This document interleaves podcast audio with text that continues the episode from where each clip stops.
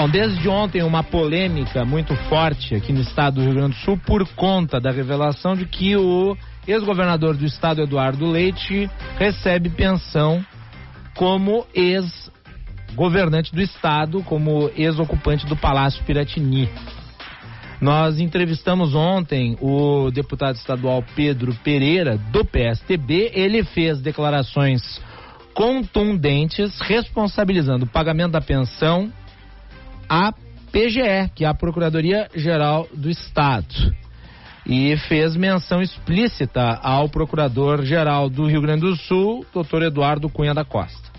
Nós imediatamente aqui de público oferecemos espaço para que o doutor Eduardo Cunha da Costa caso tivesse interesse, se manifestasse a respeito. Lemos também a nota oficial da PGE sobre a concessão de pensão ao ex-governador e aos demais mandatários que já ocuparam Piratini.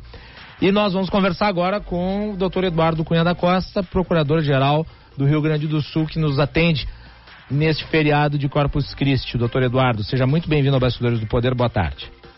Boa tarde, Matalossi, e a todos os ouvintes É um prazer conversar com você sempre. Vamos ser bem direto, doutor Eduardo. O senhor, como disse o deputado Pedro Pereira, é o culpado do pagamento da pensão ao ex-governador Eduardo Leite? Certamente não. Vamos deixar isso muito claro e não vou entrar no mérito das declarações do Estado, que considero bastante inadequadas e nem pertinentes ao mérito da, da própria questão. É, claro que há um tanto nessas manifestações e intenções. Né? Bom, o que, que é importante deixar claro? Primeiro, uh, a legislação uh, vigente, a legislação como foi colocada, uh, e um primeiro aspecto que eu acho que é muito importante aqui de, esclarecer. O parecer foi publicado ainda no ano passado, logo que saiu a lei. Óbvio que quando o governador Eduardo Leite foi despachar a, a, a própria sanção do projeto de lei, eu expliquei para ele os alcances da própria legislação que ele estava uh, ali sancionando uhum. e expliquei para ele que, uh, por razões de questões constitucionais, ao executivo compete aplicar a lei e a procuradoria tem sim a responsabilidade de orientar o executivo como deve aplicar a lei e essa aplicação da lei uh, ela vem exatamente do, do, termo em que foi colocado lá na Assembleia. Então, só para aqui uh, trazer como exemplo importante, desde 1979 até 2015, para ser mais preciso, até o final de 2018, a regra era de quem foi governador receberia uma pensão vitalícia equivalente ao subsídio de um desembargador. A partir uh, da lei 14.800, que foi aprovada em 2015, mas ela tinha uma que só entraria em vigor em 1 de janeiro de 2019. Ou seja, no mandato em que o governador Eduardo Leite assumiu, a regra vigente era que o governador receberia um subsídio por até quatro anos após o término do seu mandato, proporcional ao valor, uh, com valor proporcional ao período, ao tempo de mandato que ele teve. Isso é o que está na, exatamente na lei aprovada em 2015 aqui na Assembleia Legislativa. O que acontece é que quando se revoga uma lei, e todos isso, todo mundo sabe, em razão até mesmo das regras eh, de transição de, por exemplo, previdenciária, embora aqui nós não estejamos tratando de uma nova previdenciária, mas a população vai entender, quando nós temos uma alteração na lei, e essa lei, ou mesmo a revogação, ela não retira os direitos que já foram uh, concedidos antes, nem concedidos nem adquiridos antes. E eu vou dar um exemplo disso. Muita gente recebe hoje aposentadoria com base em leis que já foram revogadas. Mas no momento em que elas preencheram os requisitos para se aposentar, as leis estavam vigentes e, é, e essa é a forma que a Constituição prevê. Então não nos cabia cortar nenhum benefício. Se ela é inconstitucional, e aí há precedentes, e esse é um outro equívoco. O Supremo já julgou realmente para outros estados a inconstitucionalidade é, da pensão vitalícia. Esse é um item. Nós não estamos aqui tratando, nesse caso específico, de pensão vitalícia. É um, é um pagamento de um subsídio por quatro anos. Vou dar um exemplo disso que está vigente na União. O ministro uh, Sérgio Moro, quando saiu, uh, a Comissão de Ética da Presidência da República entendeu que ele deveria ficar em quarentena, não poderia advogar durante seis meses. Ele ficou recebendo por esses seis meses em que ele estava em quarentena. Então, existem normas atuais, vigentes no âmbito do governo federal.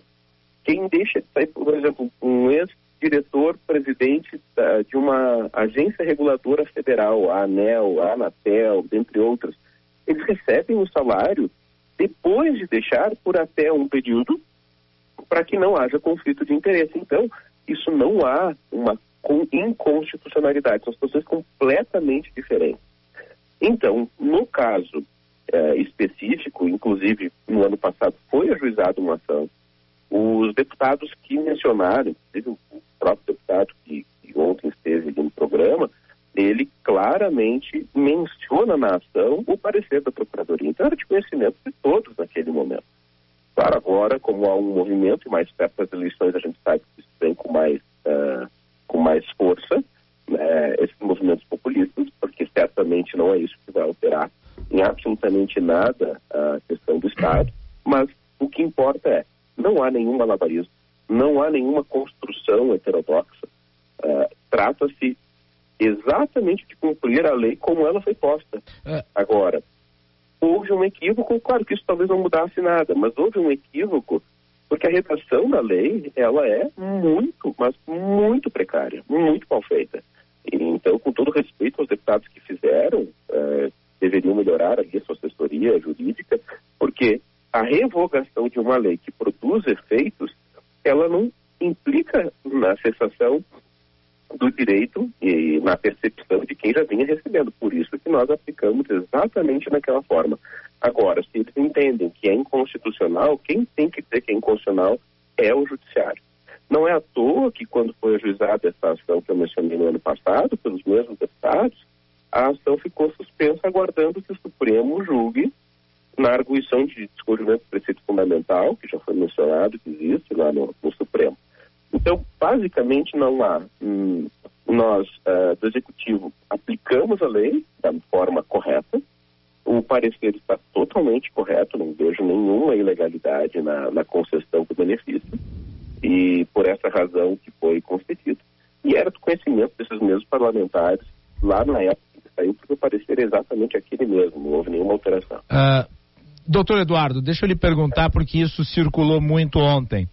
Uh, o recebimento da pensão não consta no Diário Oficial do Estado. Por quê?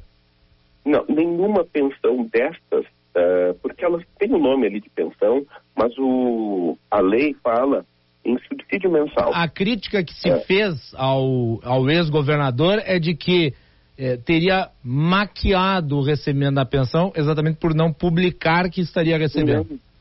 Não, de modo algum, está totalmente equivocado. Primeiro que não é publicado porque não se trata de uma aposentadoria. É completamente diferente eh, de uma aposentadoria que são publicadas no Diário Oficial das Aposentadorias, porque elas, eh, a pessoa, o, por exemplo, hoje quem concede uma aposentadoria é o presidente do Instituto de Previdência, o do IP, ele faz uma análise jurídica daquilo que a pessoa tem e preenche requisitos para isso é, e, claro, são, são pensões, ou no caso, aposentadorias vitalícias. E isso não se confunde, não há obrigação, muito pelo contrário, da concessão desse tipo de direito, que é algo é, temporário, é a mesma coisa que tivesse que publicar o gozo de férias das pessoas no Diário Oficial, isso não acontece. Tá? Então, não houve nenhuma burla, é, simplesmente houve a praxe.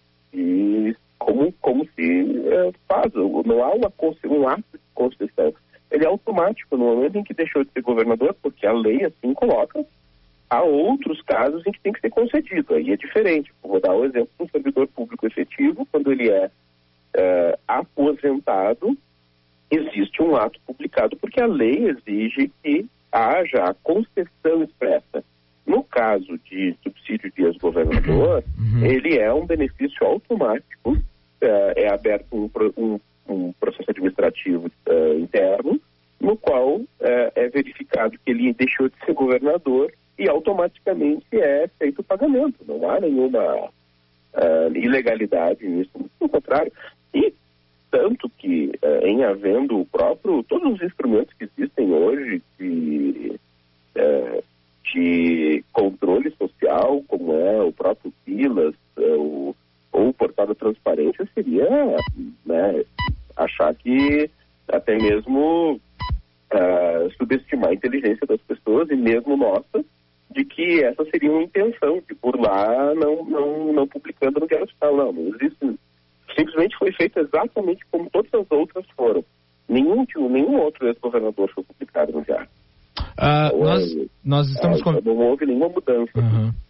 Nós estamos conversando aqui com o Procurador-Geral do Estado, doutor Eduardo Cunha da Costa, que fala sobre a concessão de pensão aos ex-governadores, incluindo o ex-governador Eduardo Leite.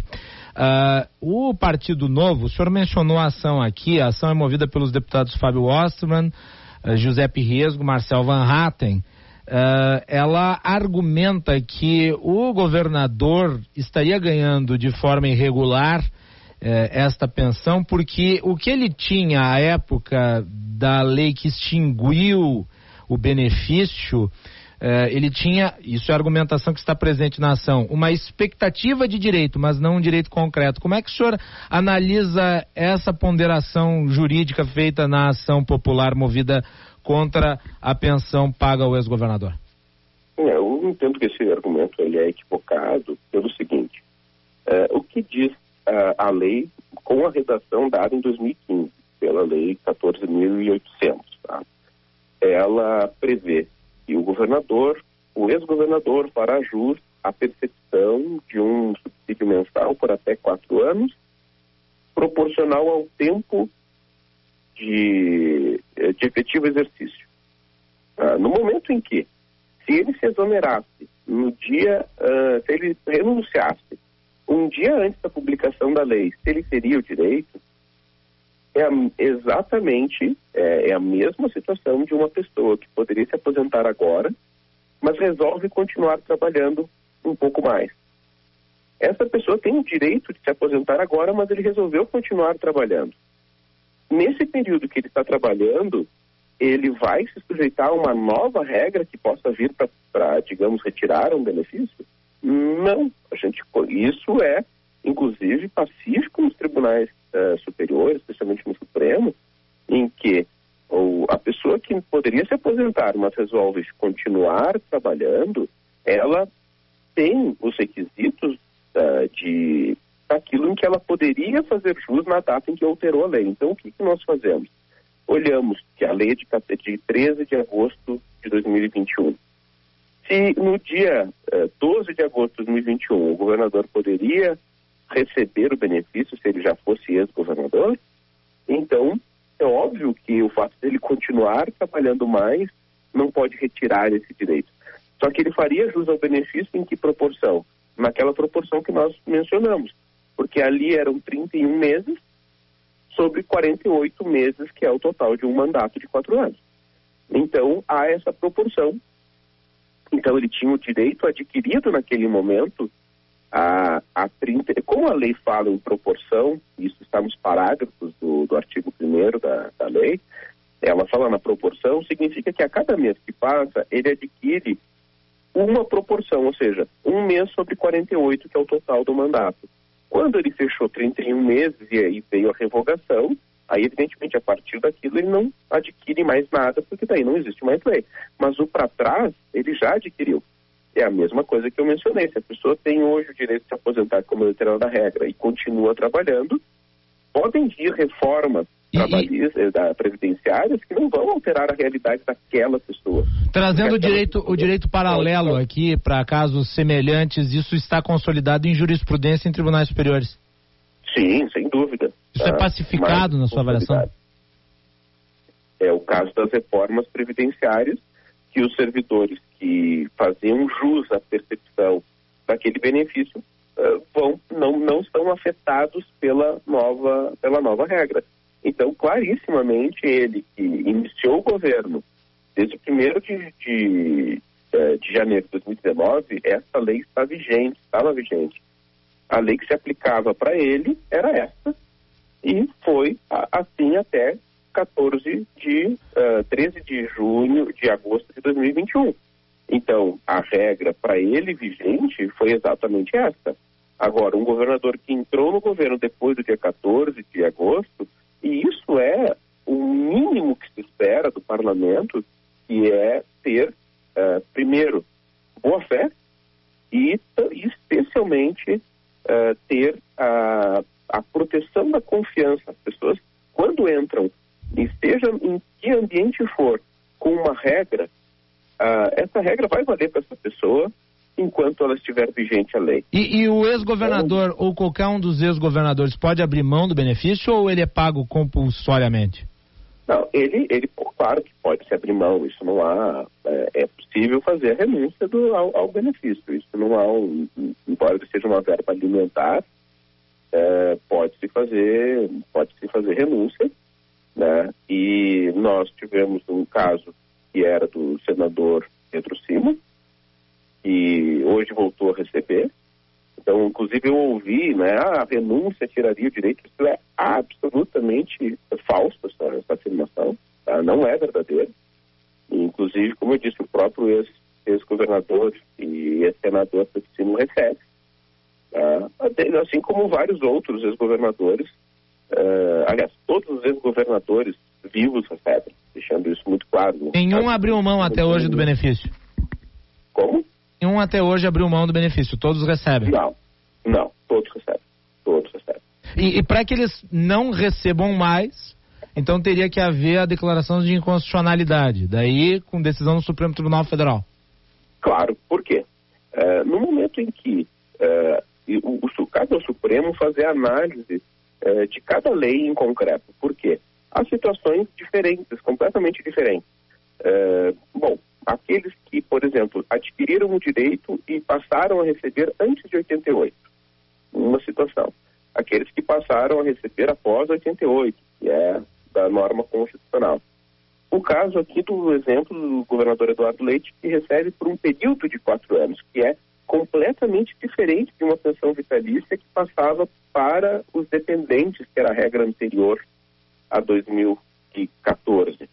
Essa que passava para os dependentes Uh, só que ao executivo não compete retirar e declarar por si só a inconstitucionalidade de uma norma que vem uh, produzindo efeitos há décadas. Não apenas uma, mas a gente está falando desde 79 essa norma. E antes já havia também, mas desde 79 é essa que vive.